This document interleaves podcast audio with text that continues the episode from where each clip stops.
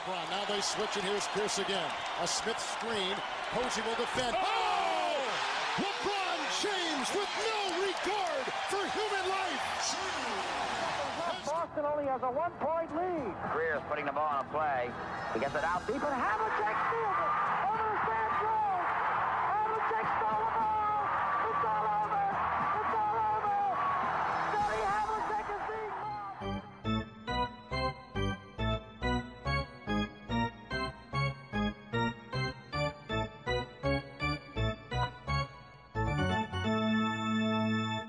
Olá, Quedas. Olá.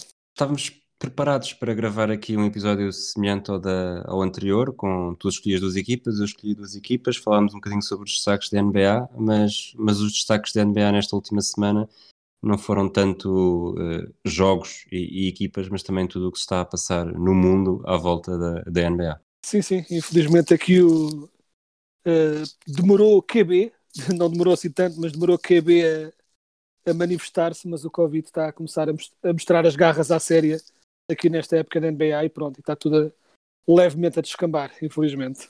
Bom, antes de, de entrarmos a fundo nessa conversa, eu era uma coisa que fazia antigamente e depois nunca mais peguei nisso, até porque a criatividade também não dá para tanto. Mas quero lançar-te uma pergunta para ver se sabes a resposta. Sabes qual é que é o jogador mais gordo na NBA? Não. É o Aaron Banhas. Pá, muito bom. Dito isto, vamos, vamos entrar então na Covid. Fizeste, nós fizemos juntos o episódio de, de balanço de temporada, os grandes vencedores, os grandes derrotados da bolha. E um, se não sei se te lembras, acho que fui eu que trouxe, que trouxe esse assunto, depois falámos os dois disso. Era como em organi- a organização tinha sido exemplar e tudo tinha corrido de acordo com o esperado. Já se sabia que com uma época inteira, as coisas, com viagens, com, com os jogadores perto das famílias, dos amigos, eh, seria diferente. E agora estamos. eh, a fatura está a começar a aparecer de que, que é impossível fugir, uh, calhar todos. Pois, é, infelizmente é verdade e, é, e ainda não sei, se calhar estou à espera de ver mais informação para ter também uma opinião formada sobre quanto disto é culpa da organização ou é simplesmente inevitável e é uma decisão que se toma, ou bem que se tenta fazer um campeonato, ou bem que não se tenta. Mas a verdade é que, pronto, está a começar a acontecer o que se temia. Eh, a NBA parece, pelo menos, estar eh, a intervir rapidamente nas situações, o que será menos mal, mas não obstante, as situações estão a aparecer e, e vamos ver eh, quanto é comportável, quanto é contível esta situação, não é? O que é que achas que é preciso acontecer para estragar de alguma forma a temporada? Eh, Para estragar no sentido de terem de pará-la de novo, como o ano passado. É assim, podem parar sem, sem estragar, não é? Mas achas que, que esta tentativa, imagina, já tivemos, tivemos um jogo adiado no sábado, dos Sixers, um dos Celtics eh, no domingo, nós estamos a gravar na final de tarde de segunda-feira, 11 de janeiro. Sabemos que há mais dois jogos, um dos Celtics, o outro dos Mavericks, que também vão ser, eh, também já foram adiados. A NBA vai, vai reunir-se para tentar tomar decisões que rever também os protocolos. Eh, Achas que, o- que há um risco de tentarem arrastar demasiado esta situação que torne, não lhe vou chamar a verdade desportiva, mas que eh, a emoção desportiva e mesmo a capacidade das equipas competirem numa época já bastante atípica eh, prejudique de alguma forma?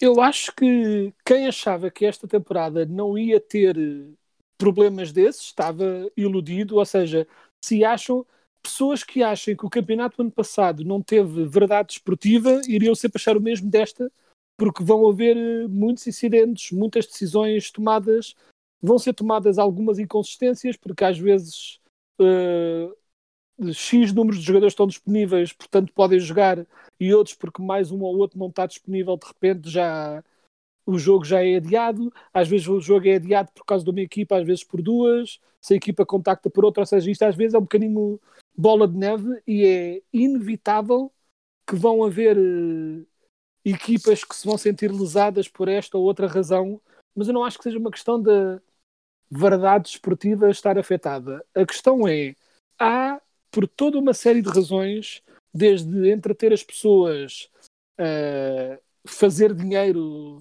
eh, no sentido de puramente capitalista, né, das empresas, dos donos quererem fazer dinheiro com a NBA, os sponsors quererem fazer dinheiro, as televisões quererem fazer dinheiro, até os próprios jogadores quererem ser pagos pelo seu trabalho. Há toda uma série de razões perfeitamente válidas para se tentar avançar com a temporada, mesmo com os problemas. A questão é tentar perceber quão possível é uh, aguentar isto, mesmo neste, neste modo meio coxo, uh, de modo a que haja um campeonato, porque obviamente se há um ou outro jogo adiado assim de vez em quando, digo eu que a coisa dá para continuar. Mas se de repente este é adiado por causa deste, este contactou com o outro, este contactou com o outro, portanto este é adiado. Se a coisa entra numa espiral demasiado rápida para o lado mau, então eh, não vejo outra solução que não seja parar e repensar, sendo que, obviamente, a solução da bolha, como o ano passado, uh, não é não está disponível porque são muito mais jogos, são mais equipas, não é, ou seja, não, não há forma de fazer isso da mesma forma. Nós elogiámos a bolha porque foi uma solução uh, pouco convencional, mas inspirada para resolver um problema específico, mas o problema esse específico era fechar a temporada, que era para não ficar uma temporada em suspenso. Fazer uma temporada inteira, não há outra solução que não seja como todos os campeonatos no mundo têm feito. Agora é quão possível é fazer isto sem haver problemas, é que é a questão. Uma coisa que se falou muito no, no início desta, do planeamento desta temporada é que vamos ter, vamos ter, eh, o calendário diz que sim, já se começa a pôr em causa um bocadinho também, e para mal dos meus pecados, os Jogos Olímpicos uh, em julho. E, portanto, uhum. a época, em princípio, não devia prolongar-se muito, porque senão há muitos jogadores e cada vez mais, e não apenas americanos, que, que olham para os Jogos Olímpicos até com mais interesse do que um Mundial. Uh, achas que, que, até porque não, não havia calendário para a segunda metade da época, achas que a solução aqui vai ser, se houver uma pausa, uma pausa forçada, uh, prolonga-se mais no tempo ou corta-se ainda mais no número de jogos? Eu acho que o corte do número de jogos será uma solução que eu acho que poderá muito provavelmente ser avançada, mas acho que em última instância, uh, ou melhor, poderá ser proposta, mas depois entramos na questão dos dinheiros. E em última instância, embora eu, tal como tu, seja um enorme fã dos Jogos Olímpicos, não só uh, os de basquete, mas de todos, né? sou daquelas pessoas que de repente se torna perita em mergulho quando começam os Olímpicos e eles já ah, aquela, aquela água fez um splash um bocadinho grande, vai ter menos 0.3 na, do júri X, uh, não sabendo do que estou a falar, mas sabendo. Ou seja, eu sou dessas pessoas, tal como tu, mas em última instância, acho que a NBA, se tiver de decidir, uh, a falta de minha expressão, fuck the Olympics, vamos ter no nosso, no nosso campeonato, é essa a decisão que vão tomar. Uh, ou seja, acho que não acho que os Jogos Olímpicos tenham um fator determinante. Eu acho que eles querem, e até pessoalmente da última, do, do modo como a última forma, né, os últimos, a última competição correu aos Estados Unidos, vão provavelmente querer levar uma equipa melhor do que levaram da última vez e portanto querem ter todos os jogadores disponíveis. Mas se tiverem de decidir entre fechar o campeonato e ir aos Jogos Olímpicos, uh, vão-se marimbar para os Jogos Olímpicos, é a minha previsão. Ok. Há uma nota, uma nota que eu queria já, já tive para corrigir há pouco, porque apercebi-me do erro entretanto. Há pouco disse que o jogo dos Sixers, tinha havido um jogo dos Sixers uh, adiado, não foi? O, o jogo dos Celtics Exato. foi o segundo adiado, mas o primeiro foi em dezembro ainda, logo no início, entre os Rockets e os Thunder. Os do Sixers, os do Sixers foi mesmo para a frente, uh, contra os Nuggets no sábado. Os Nuggets jogaram com, com 15 elementos, os Sixers só, estiver, só tiveram sete, uh, entre as ausências Ben Simmons e Joel Embiid. Uh, tivemos o, o Tyrese Maxey, um rookie, a jogar 44 minutos e a marcar 39 pontos. Uh, estes, estes jogos acabam por, sobretudo numa temporada de 72 jogos, em que se está a prever que, que uma vitória faça a diferença no, no teu lugar de cabeça de série.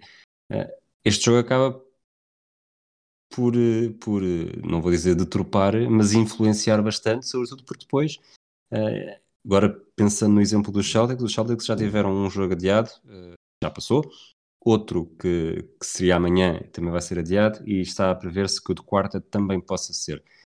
Se não tivesse sido adiado, imagina se tivessem os tais oito jogadores necessários para, para jogar, mas ficasse sem grandes das suas figuras, tu numa semana, e ainda por cima esta semana seriam jogos mais aparentemente mais acessíveis, mesmo que fosse contra os teus Magic. Desculpa Sim, por certo. isso. Mas, mas numa semana que aparentemente é acessível, transformar três vitórias em três derrotas eh, pode ser a diferença se a conferência estiver realmente equilibrada de um segundo para um sétimo lugar no final da temporada. Uh, eu acho que sim, é verdade, mas por outro lado, um, a única diferença entre o Covid e todo o outro tipo de contingências que podem acontecer para uh, estragar a performance de uma equipa, a única diferença é que o Covid não é. não vem do nada, se me faço entender. Ou seja, o, o grande problema de Covid é que está aqui vai continuar, é imprevisível sobre que equipas é que serão afetadas, mas está para ficar, ou seja, é uma ameaça mais permanente e como tal, uh, pronto, essas estas uh, considerações de até que ponto é que não teremos a deturpar a verdade esportiva porque estamos a permitir que equipas joguem nestas condições, a verdade é que há toda uma série de razões porque uma equipa pode ficar uh, maniatada em momentos cruciais, incluindo até incluindo até lesões, né? Ou seja. Sim, mas as lesões são individuais, não é? A não ser que seja. A não ser, eu acho que uma boa comparação para a Covid é, é, seria se os jogadores andassem sempre em grupos de quatro em car sharing e se soubesse que, que um em cada cinco carros tinha um acidente nos Estados Unidos.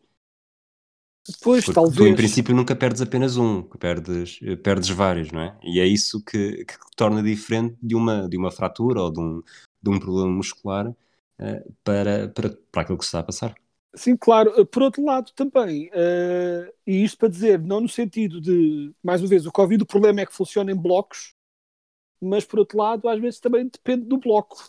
Uh, não é? Por exemplo, vamos dizer que, por exemplo, os Warriors que jogaram contra os Raptors, vamos, em vez, vamos dizer que em vez de terem ficado sem o Clay Thompson e sem o Durant uh, lesionados, tinham ficado sem oito jogadores perdidos para Covid, mas todos do banco.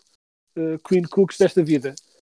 se calhar a equipa teria preferido essa situação do que ter perdido dois dos seus melhores jogadores. O que eu quero dizer é uh, a razão que eu fiz a comparação, apesar de um ser individual e o outro ser em grupo, é o impacto varia. É? No caso dos, dos Sixers, os Sixers ficaram com metade do plantel disponível, mas mais, em, mais ainda do que só o problema de ter ficado com metade do plantel disponível, é a metade com que ficaram disponível, não é? Porque se dos oito jogadores que eles deixaram de ter, sete mais ou menos, porque o Mike Scott estava e não estava disponível. Uh, se desses cinco trocasses o Ben Simmons e o Embiid por outros dois, a equipa, não estando na máxima força, estaria muito mais competitiva e apta a dar alguma é, resposta. É a rotação do, do Mike D'Antoni dos Suns no, nos playoffs. Pois, exato. É, é o 5 Ou- titular mais o Lendrinho Barbosa e não lembro quem é que era o outro. Ou- Basicamente era só o Lendrinho Barbosa também, na verdade. Ou o sonho molhado do, time, do, do Thibodeau.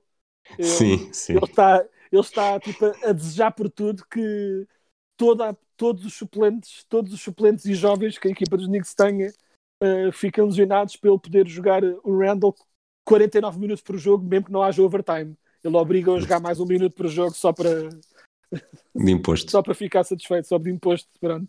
Mas é tipo, acho que o Thibodeau é a única pessoa. eh, Estou a brincar, obviamente, mas tipo, é a única pessoa a ficar tipo, sim, dê menos jogadores, mais lesionados, tipo, menos opções. Eu quero jogar todos 20 mil minutos. Ah, e já agora estou a dizer isto também porque, literalmente, quando o Thibodeau veio para os Knicks e falava-se de. eh, ele, entretanto, terá aprendido a lição, passou alguns anos de fora, e eu li no outro dia que os jogadores número 1 e 2 de minutos jogados na liga eram o Randall e o RJ Barrett. Portanto, Thibodeau nunca muda. Choque. Exatamente. Olha, vai haver esta reunião, da, esta reunião do, do Board of Governors da, da NBA. Está, está a prever-se alterações aos protocolos. Eh, esquecendo essa parte, que estamos aqui a debater, não somos, não somos especialistas, eles provavelmente também não são, mas acredito Sim. que passe por, ser, por tornar a coisa um bocadinho mais rigorosa e mais, mais impeditiva ainda. Passamos Ou pelo, menos, ou pelo menos têm acesso a especialistas que. Que eu e tu não temos, não é? Tipo, eh, que, não, tu- nós vamos lendo as coisas possíveis, mas ainda assim, tipo, eh, do mal o menos, e até comparando a NBA com outras ligas, não descurando a parte financeira que mina tudo, não é? o interesse é avançar e fazer dinheiro, que claro que está lá sempre presente, mas ainda assim dá-me pelo menos a sensação que a NBA como liga é um pouco menos uh, correndo o risco de invocar a de Godwin, menos trampista nestas coisas do que outras ligas foram e são. Ou seja, mais apta a ouvir a ciência, talvez não. Talvez, uh, uh, claro que os interesses capitalistas podem sempre sobrepor-se à informação, mas pelo menos vão ouvir a informação e não dizer que é tudo uma cabala do 5G dos reptilians da Terra flat. Ou seja, hum. tipo, vão pelo menos ouvir as informações. É a minha esperança. Mas ainda assim vamos ver. Pronto, era só a parte que eu queria fazer.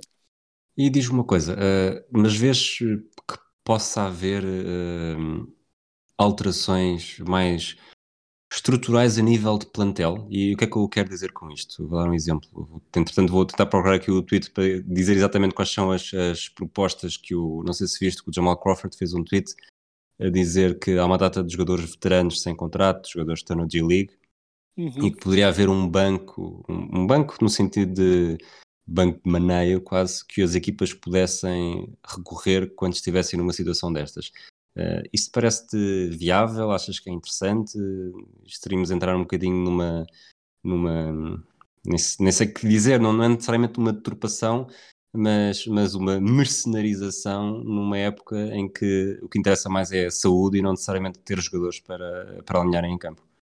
Sim, claro, uh, deve ser dito, e era só um ponto, é, é, só para que fique claro este ponto antes de discutirmos tudo o resto, porque nós aqui gostamos muito da NBA e queremos quase de forma egoísta que haja, que seja possível continuar e que seja possível termos os jogos desta liga que adoramos, mas em última instância o que interessa é os jogadores terem, terem todos saúde e ficar tudo bem, que fique bem claro. Nós estamos só a tentar ver que hipóteses é que há disto poten potencialmente resultar de um modo que nos dê o entretenimento que nós tanto gostamos e que não pioremos ainda mais né, uma pandemia que tantas pessoas já levou. Dito isso, eh, eu não vi o tweet do Crawford. Enquanto estavas a dizer que o Crawford tinha sugerido uma solução, eu estava a pensar exatamente a mesma coisa mas estava a pensar noutra coisa que é, não é exatamente esse o propósito dos contratos daqueles jogadores dos two-way players e de, de, dos jogadores que jogam no D-League, mas que fazem parte dos clubes e que vão rodando um pouco também, também como o Jeremy Lin nos Warriors, né, que foi recentemente contratado. Não, a ideia dos two-way players não é exatamente essa, ou seja, e isso lança uma questão que é, quando aconteceu isso, por exemplo, aos Sixers, não havia nenhuma D-League, de uma equipa da, da D-League disponível para uh, da G-League neste caso, né? uh, para ter jogadores disponíveis para eles poderem jogar com mais do que sete. Eu julguei que era suposto essas infraestruturas, infraestruturas estarem lá presentes e serem suposto funcionar dessa forma imediata, que é vai haver um jogo, tens de estar pronto, uh, pode ser chamado a qualquer hora. Eu julguei que isso já funcionasse de algum modo assim, mas aparentemente não. Bom, a G-League está parada, não é? Não sei até que ponto é que pois, isso não poderá, não poderá influenciar. Afetar, o draft, claro. curiosamente, o draft foi hoje. O Admiral Schofield uh, foi a primeira escolha de, para Greensboro. Uh, e os jogadores podem não estar necessariamente a seguir os protocolos, portanto, pois, para serem, não, não, não, são, não estão a ser testados todos os dias, não há o mesmo claro. cuidado, portanto, é, é, é, uma ideia que faz todo o sentido, uh, pelo menos neste, neste primeiro nível é quase, quase de de espectador, a ideia do Jamal Crawford faz-me sentido. Eh, claro. Não sei exatamente, é que pode. É que nós estamos aqui também um bocadinho a alterar as prioridades, como quem. Ok, morreram-se 15 mil soldados, vamos mandar mais 15 mil para a linha da frente e o que nos interessa é que o dinheiro continue a cair. Ora, é sempre um bocado, um bocado perigoso. Por falar em cair dinheiro, uh, sugerido que passássemos, passássemos para, o, para outro tema.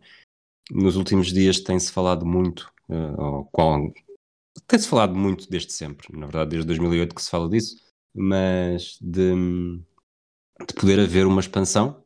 E, Exato. E, e, quando se fala em expansão, tem-se sempre Seattle na cabeça. Uh, nos últimos anos, a Seattle associa -se sempre Las Vegas também. Agora, com, com a crise provocada pela Covid, os donos das 30 equipas estão a olhar para as coisas com maneira um bocadinho diferente, estão a perder dinheiro e a expansão que aquilo que se está mais ou menos a falar, que poderá acontecer, e mesmo assim nunca antes de 2022, o que parecendo que não, não está assim tão longe, um, que a decisão nunca seria tomada antes de 2022, que é um, as equipas entram com, as organizações entram, que quiserem entrar, entram pagando uh, 2,5 mil milhões, na verdade dá, dá 5 mil milhões, e este valor, é, é, esta entry fee, é dividida apenas pelas equipas, não pelos jogadores, não entra para esse bolo, o que seria quase um reforço de cerca de cento, mais de 160 milhões de dólares para cada uma das 30 equipas, eh, cada um dos 30 donos, o que seria Uhum. já um grande, dar um grande, um novo fogo bastante importante, numa altura em que se parece, parece que nem mesmo esta época será, ajudará um, a recuperar as perdas do passado. Uh, o que é que te parece a ideia? A ideia eh, gostava, pronto, preferia que esse dinheiro não ficasse só na mão dos donos e que englobasse todos os envolvidos na liga, Hum, mas de resto, a ideia da injeção de dinheiro, um, não me parece má, e acima de tudo, eh, dado que eu considero até que a nossa liga, a nossa, a NBA, nunca teve, francamente, tanto talento disponível ao mesmo tempo. É uma das fases mais ricas de talento, de um modo geral, na NBA, na minha opinião. Acho que há espaço para haver mais equipas. Acho que é perfeitamente possível. E acho também que há sítios muito interessantes, como iremos falar a seguir também, que faz todo o sentido que tenham equipas e que seria uma história interessante, uma narrativa diferente, algo, pronto, uma coisa curiosa, uma, uma nova vida uh, para ver nisto. Acho que seria muito interessante, portanto, no abstrato sou a favor, sem saber ao certo os detalhes de, de que modo é, pronto, de que modo é que tudo isto funciona, né? Uh, pronto, todas as, as questões de bastidores e de dinheiros e de quem tem o quê e quem paga o quê e é quem, uh, sendo que eu não sei muito sobre esses detalhes, no abstrato sou perfeitamente a favor. É curioso que seja, vou, vou ser um bocadinho forte aqui, que seja a ganância a, a, precipitar esta decisão, que sabia que ia acontecer mais tarde ou mais cedo, mas, mas vamos avançar então para, para os Sim. nomes das, das, equipas, das cidades, a que se tem falado mais é Seattle e Las Vegas. Eu acho que, que, se houvesse uma expansão, mesmo que fosse só de uma equipa e se Seattle não fosse escolhido, eu acho que mais valia acabar com a NBA. E, e sei que não estou, mesmo nos Estados Unidos, eh, jornalistas, eh, adeptos, até adeptos de equipas que não são de Seattle, estão à espera disso há muito tempo, pelo regresso dos. E podemos dizer o regresso dos Supersonics, que acho que nem, nem faz sentido haver uma equipa de Seattle que não se chame Supersonics. Ah, não, mas isso eles na altura retiveram, tanto quanto sei, retiveram os direitos dos nomes. A cidade continuou pronto com, com os direitos dos nomes e seria os Supersonics outra vez. E é como dizes, não há absolutamente nenhuma forma de haver expansão sem uma delas ser Seattle. E aquilo que tu disseste é aquilo que eu penso e é aquilo que eu já ouvi muitos outros fãs de outras equipas a dizer exatamente o mesmo, que é uh, se há uma expansão e Seattle não é uma delas, isto é só estúpido, não faz sentido nenhum, não, tipo, não, o que é que estamos aqui a fazer? Porque é uma equipa, ainda por cima é uma cidade com tanto, não só os Seattle Supersonics têm um historial desportivo enorme, como a própria cidade tem uma grande tradição uh, desportiva, não é? Tem, tem NFL, várias... tem MLS, tem, tem e mais, uh, MLB e são fortes em várias dessas equipas, não é? Na MLS são tradicionalmente fortíssimos. Uh, eu não acompanho muito a MLS, mas a ideia que tenho que os Sounders são, se não foram já várias vezes campeões, mas tenho ideia disso. Mas uh, são geralmente fortes e são um bocado e são considerados, são uma das cidades centrais do, do, da MLS na, na NFL, apesar da, da pequena desgraça que foi aquela exibição contra os Rams. Os Seahawks são normalmente muito fortes. Uh, são uma equipa fortíssima, tem um grande jogador, ou seja, é uma equipa, é uma cidade que está mesmo ali à espera de receber outra vez a equipa. Digo eu que neste exercício de especulação, uh, tanto que, né, que vamos estar a especular que duas, que duas cidades é ter equipas, vamos colocar de lado, sim, Seattle vai ter uma, vão ser Supersonics, não há outra hipótese, vamos seguir em frente e vamos especular na outra. Será, pelo menos, é a minha opinião. É, até porque a, Mayor de Seattle já se, também falou na última semana, disse que estava, tem andado a falar com Adam Silver, que está uh, cuidadosamente, não é cuidadosamente otimista, é mesmo muito, bastante otimista uh, em relação à, à, possibilidade de Seattle voltar a ter uma equipa. Os problemas que se punham em 2008 já não se colocam porque a cidade já tem as infraestruturas necessárias porque vai receber uma equipa da NHL também, portanto tem Exato. o pavilhão preparado para isso. Um, e agora, a segunda equipa, uh, fala-se muito de Las Vegas, Las Vegas que, que, nos últimos anos recebeu uma equipa de hockey no gelo com um sucesso quase imediato, não venceu exato. a Stanley Cup, mas foi à, foi à mas final. foi quase, exato. Sim. E este ano também já começou a jogar com, com a equipa da NFL, que se mudou finalmente de, de Los Angeles para, para Las Vegas, já com o seu novo estádio, apesar de ainda não ter adeptos. Mas achas que poderá fugir a Las Vegas? Eu há um ano fiz mais ou menos este exercício e as, as duas cidades que disse era Seattle e Vancouver, até porque depois poderia facilitar até na organização de calendário e de divisões uh, geograficamente. Embora Las Vegas também não seja necessariamente um muito diferente nesta, nesta organização. Sim, Las Vegas não é muito diferente. Eu acho que a seguir depois será interessante especularmos cidades que nós acharíamos interessantes que tivessem também equipas, mas eu acho que fazendo uma previsão, não vejo, francamente, não vejo a acontecer outra coisa que não seja Seattle por todas as razões que já dissemos e Las Vegas pelo modo como tem estado a acontecer. Las Vegas é uma cidade, não é, por, por todas as razões subejamente explicadas, cheia de dinheiro para investir. É? O que não falta é fontes de rendimento de, da cidade para tentar investir. É? Interesse o interesse é todo que haja lá desporto a acontecer e a verdade é que tem tido sucesso nos sítios, né, na, na, nas coisas que tem criado e faz todo, todo o sentido do mundo. Uh, Vancouver, uh, ouço sempre e até vários jogadores a dizerem que é uma das cidades mais incríveis para se viver e estar, e acho que é uma cidade linda e todos adoram a cidade, mas correu francamente mal da outra vez e eu não vejo uma razão a nível de dinheiros e de audiências e tudo mais. E não a minha vejo... sugestão, desculpa interromper, a minha sugestão no ano passado foi, foi na, na no rescaldo do título de Toronto, que poderia ser o impulso, um impulso importante, Exato. numa altura em que o Canadá tinha acordado é, quase que definitivamente, a partir do momento em que tinha uma equipa campeã, e poderia ser um momento-chave para ter uma segunda, até porque Vancouver lá está, é, muito elogiado por toda a gente. Sim, sim, toda a gente adora Vancouver. Uh, Dito isso, uma que era interessante, na mesma lógica de uh, Vancouver, ou seja, no sentido de pensando fora dos Estados Unidos, seria engraçado. Eu tinha duas opções, entre, ou melhor, uma, uma fora dos Estados Unidos, eu já vou depois para dentro dos Estados Unidos que eu gostava de ver, mas um, fora dos Estados Unidos, ou seja, na mesma lógica de Vancouver, uh, mas diferente, eu já ouvi especularem uh, uma cidade no México. Uh, o que seria interessante. Seria, seria interessante. interessante.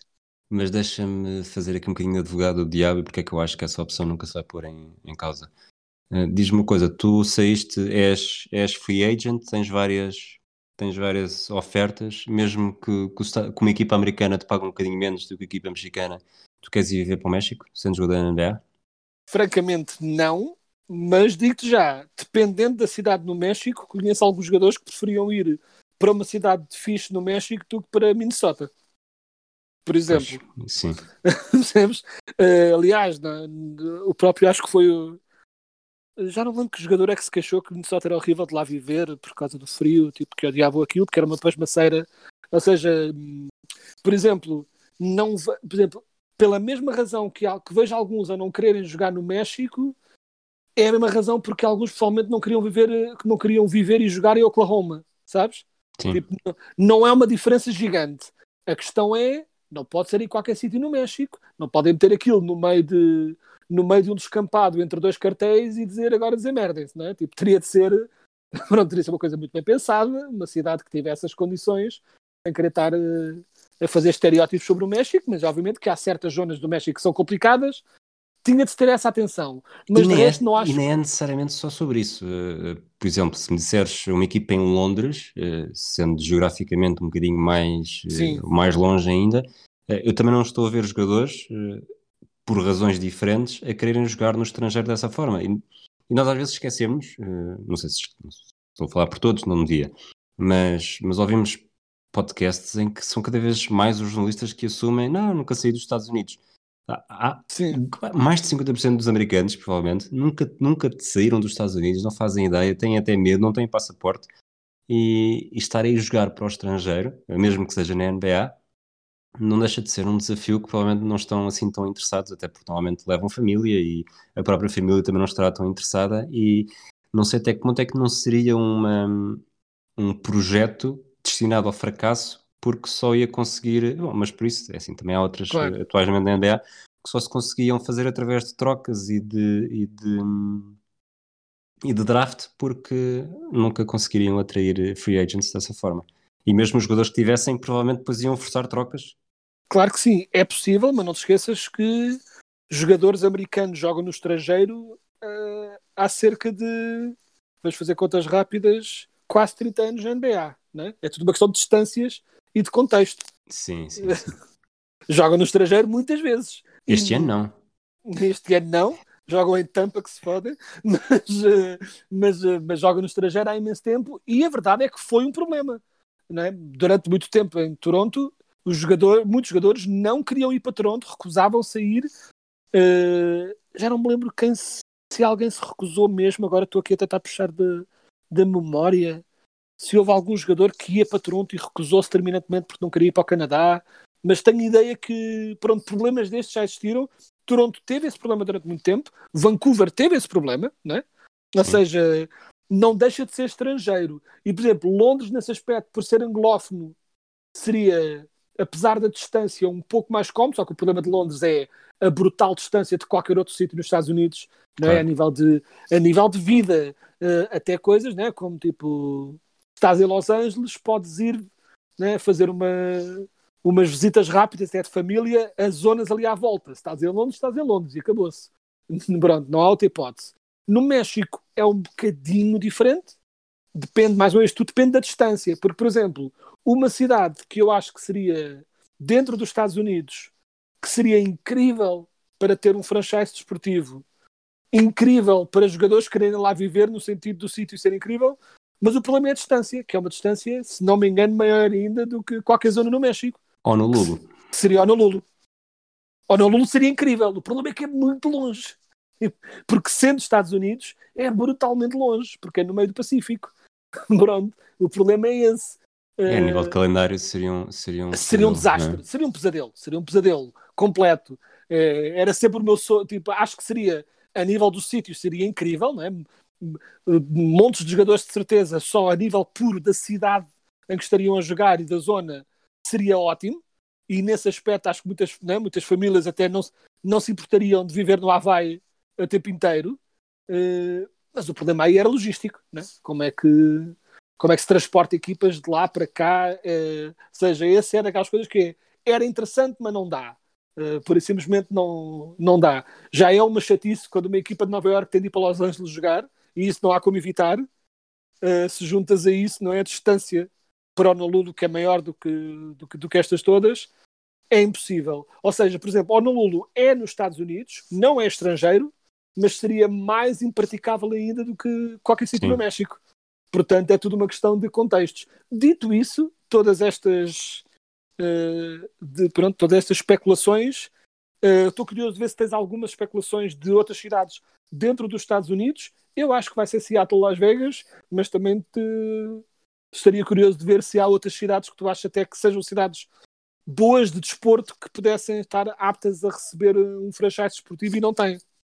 Eu acho que, que, são essas duas. Eh, acho que não há forma de fugir. Eh, eu gostaria que fosse Vancouver, mas lá está. Eh, tanto Vancouver como México, como até cidades que neste momento não sejam nos Estados Unidos, é mais difícil para se for uma solução rápida. Cidades que me pareçam ter sucesso, não só que demonstrem ter capacidade para, para ter equipas profissionais. St. Louis, por exemplo, uhum conhecido pelo beisebol, mas perdeu a equipa de perdeu a equipa da NFL. Não sei até que ponto não parece que esteja num, num cenário bom neste momento para ter uma equipa da NBA. E apesar do Jason Tatum ia acabar por jogar para lá mais tarde ou mais cedo, até porque ele é de, ele é de lá.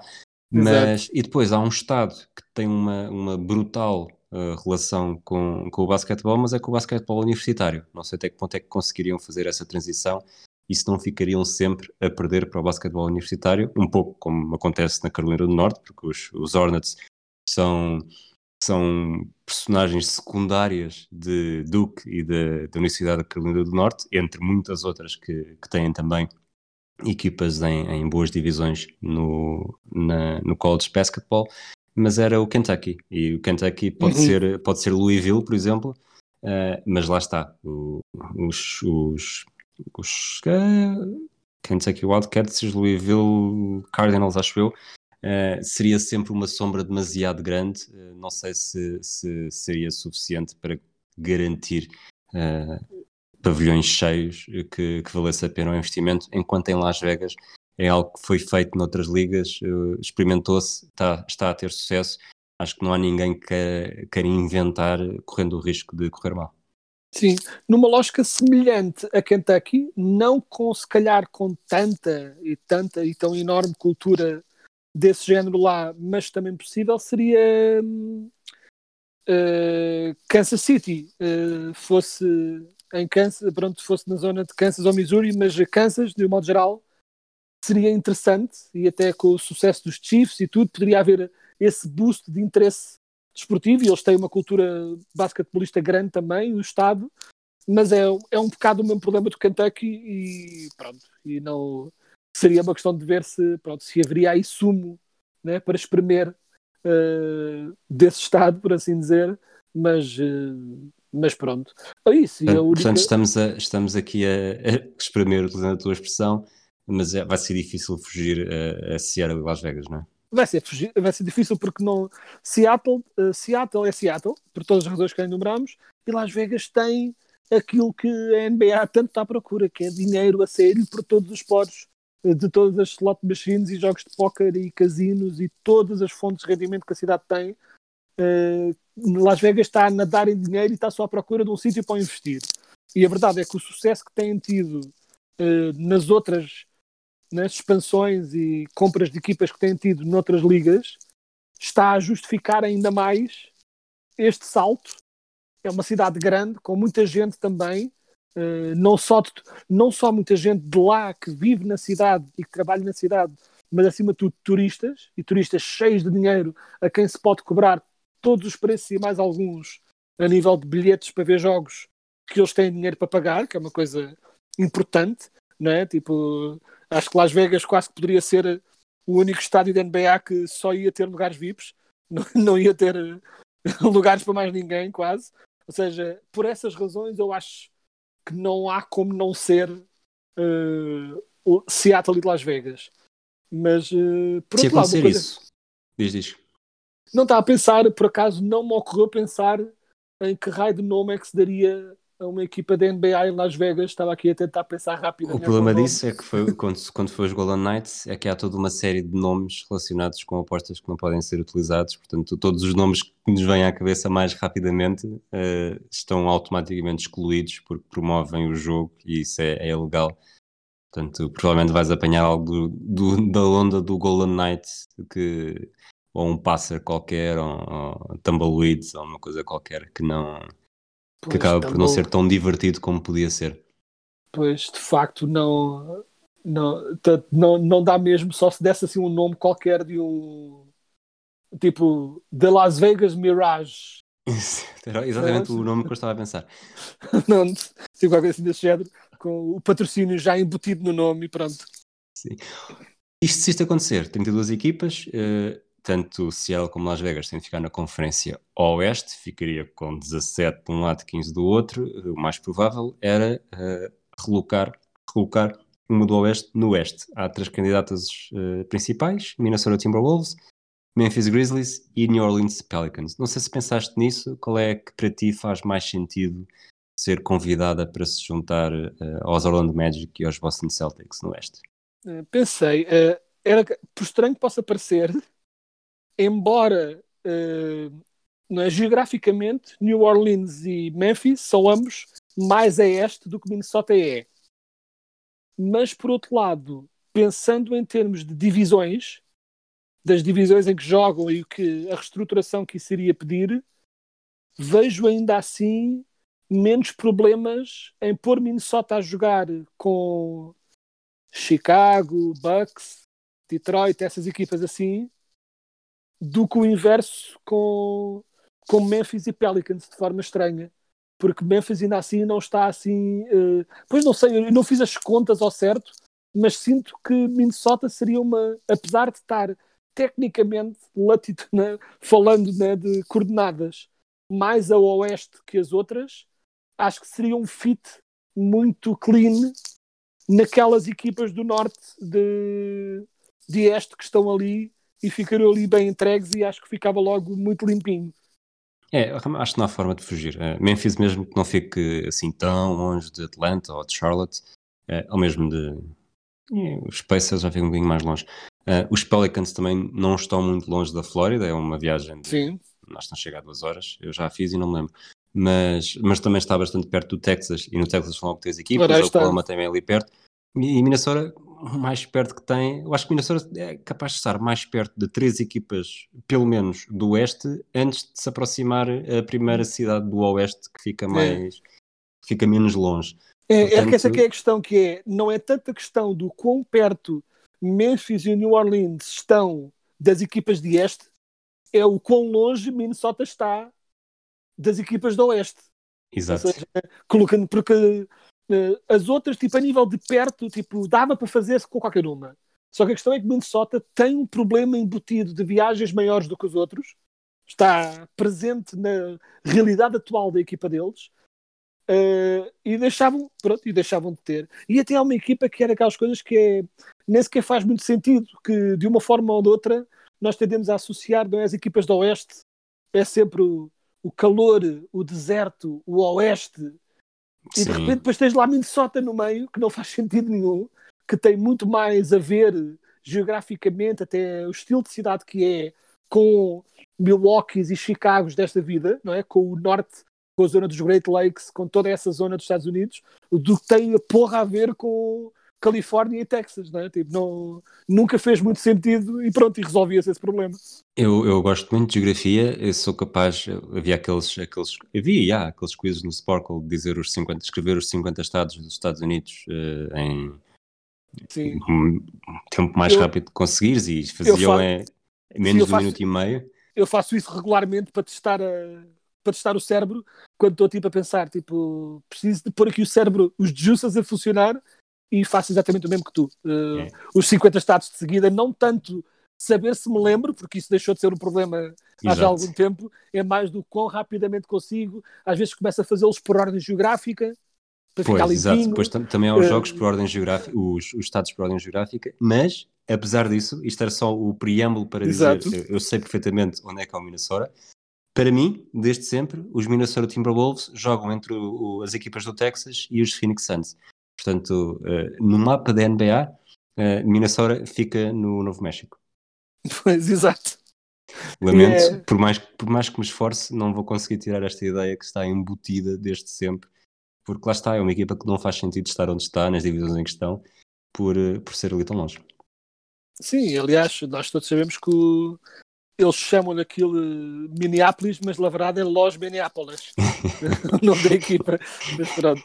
Vamos avançar, esta conversa acabou por ser um bocadinho, um bocadinho mais longa, peço-te, hum, já que para não ficarmos completamente reféns do, do que se passou desportivamente na última semana, eh, esse, acredito que a ti a lesão do Markel Fultz tenha sido uma das grandes dores dos últimos dias.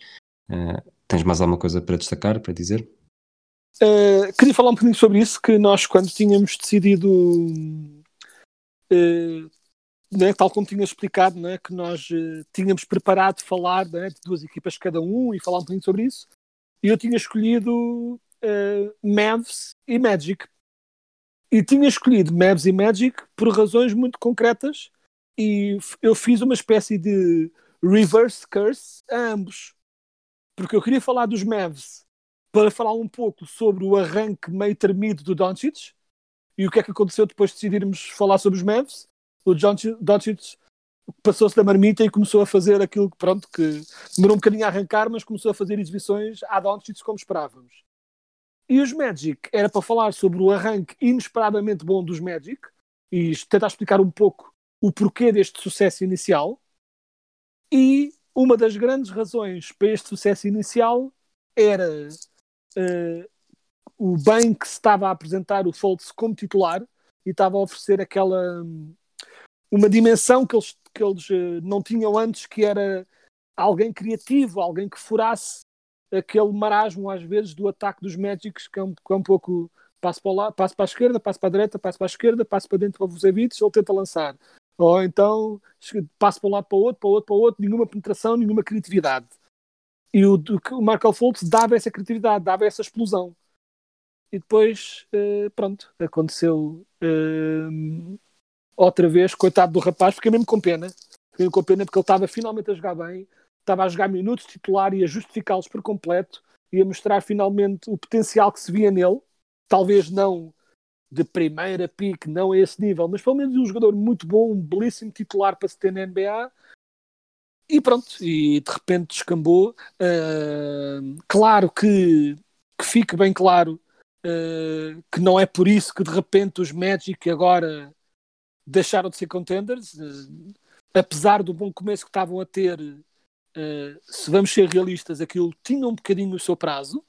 Uh, jogaram também com, com um calendário um, um pouco fácil ao início uh, e pronto, e, uh, de um modo geral eu não achava aquilo enormemente sustentável, mas queria avaliar, queria ver com mais atenção ainda quão sustentável seria e pronto, e de repente a grande razão para mim, para este para esta nova criatividade e um pouco de diferença destes Magic em relação a outros anos pronto, de repente foi-se e pronto, e é triste. E é assim a vida de ser fã dos Magic. Por isso é pior, podia ser fã dos Knicks. Sim, olha que pronto, que ainda assim este ano, pronto, estão pelo menos a mostrar qualquer coisa. Tu falaste do bom rank dos Magic, eu falo do bom rank do Pedro Quedas. No nosso draft que fizemos de equipas, na semana passada eu tinha recuperado, mas na semana passada não gravámos os dois, portanto não se falou disso no episódio. Agora tu voltaste a, a alargar a vantagem. As tuas equipas têm 76 vitórias, 69 derrotas. As minhas têm 70 nice. vitórias, 77 derrotas. Portanto, estamos neste momento com, com tu 7 acima dos 50%, eu 7 abaixo dos 50%. Para terminar, este é o episódio número 58. Uh, Surpreende-nos lá a todos com o número 58 na história da NBA que tu escolheste. Uh, Rui, vamos parar, porque eu esqueci-me completo de fazer. Não disseste não precisas, não precisas de parar, porque foi o que eu te disse. Esta, esta pergunta tem uma armadilha. Eu pensei que já soubesses por esta altura qual é que é a armadilha, porque tu não podias escolher um 58, porque 58 é o primeiro número na história destes episódios que nunca teve um jogador com, a envergar essa camisola na história da NBA muito bom, uh, que apropriado para um, para um episódio em que estamos a falar sobre provavelmente não haver mais NBA a partir da manhã. Adoro.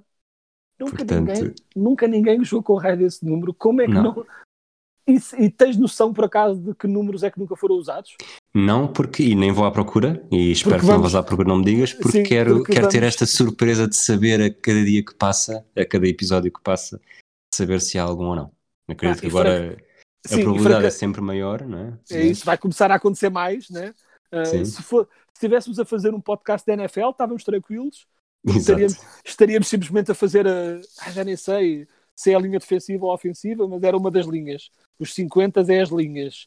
Agora estou a tentar de cabeça acertar. Não, é a linha ofensiva. É a linha ofensiva. Estaríamos na linha ofensiva neste momento. Mas pronto, mas, uh, mas na NBA é um hum. bocadinho mais tramado. No beisebol, até os treinadores têm números. Não sei se sabias. Agora que o disse, sim, lembro-me de ver de facto números nas camisolas dos treinadores, mas era algo que nunca tinha pensado e é de facto meio fora.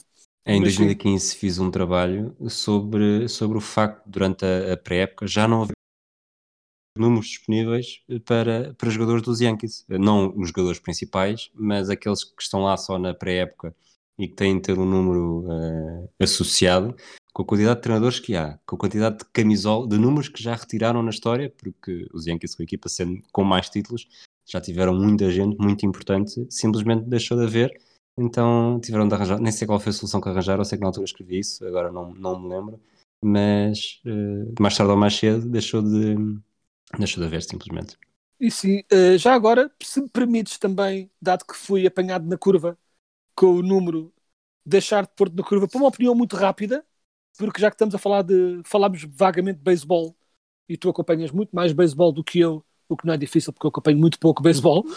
Cada vez menos também, mas força. Uh, tens alguma explicação para a relação quase proporcionalmente inversa entre o quão fixes são filmes sobre beisebol comparados com o quão fascinante é o produto desportivo do beisebol e no sentido inverso, o interesse e o maior dinamismo de um jogo da NBA e NFL que não se correspondem em filmes de jeito sobre estes esportes.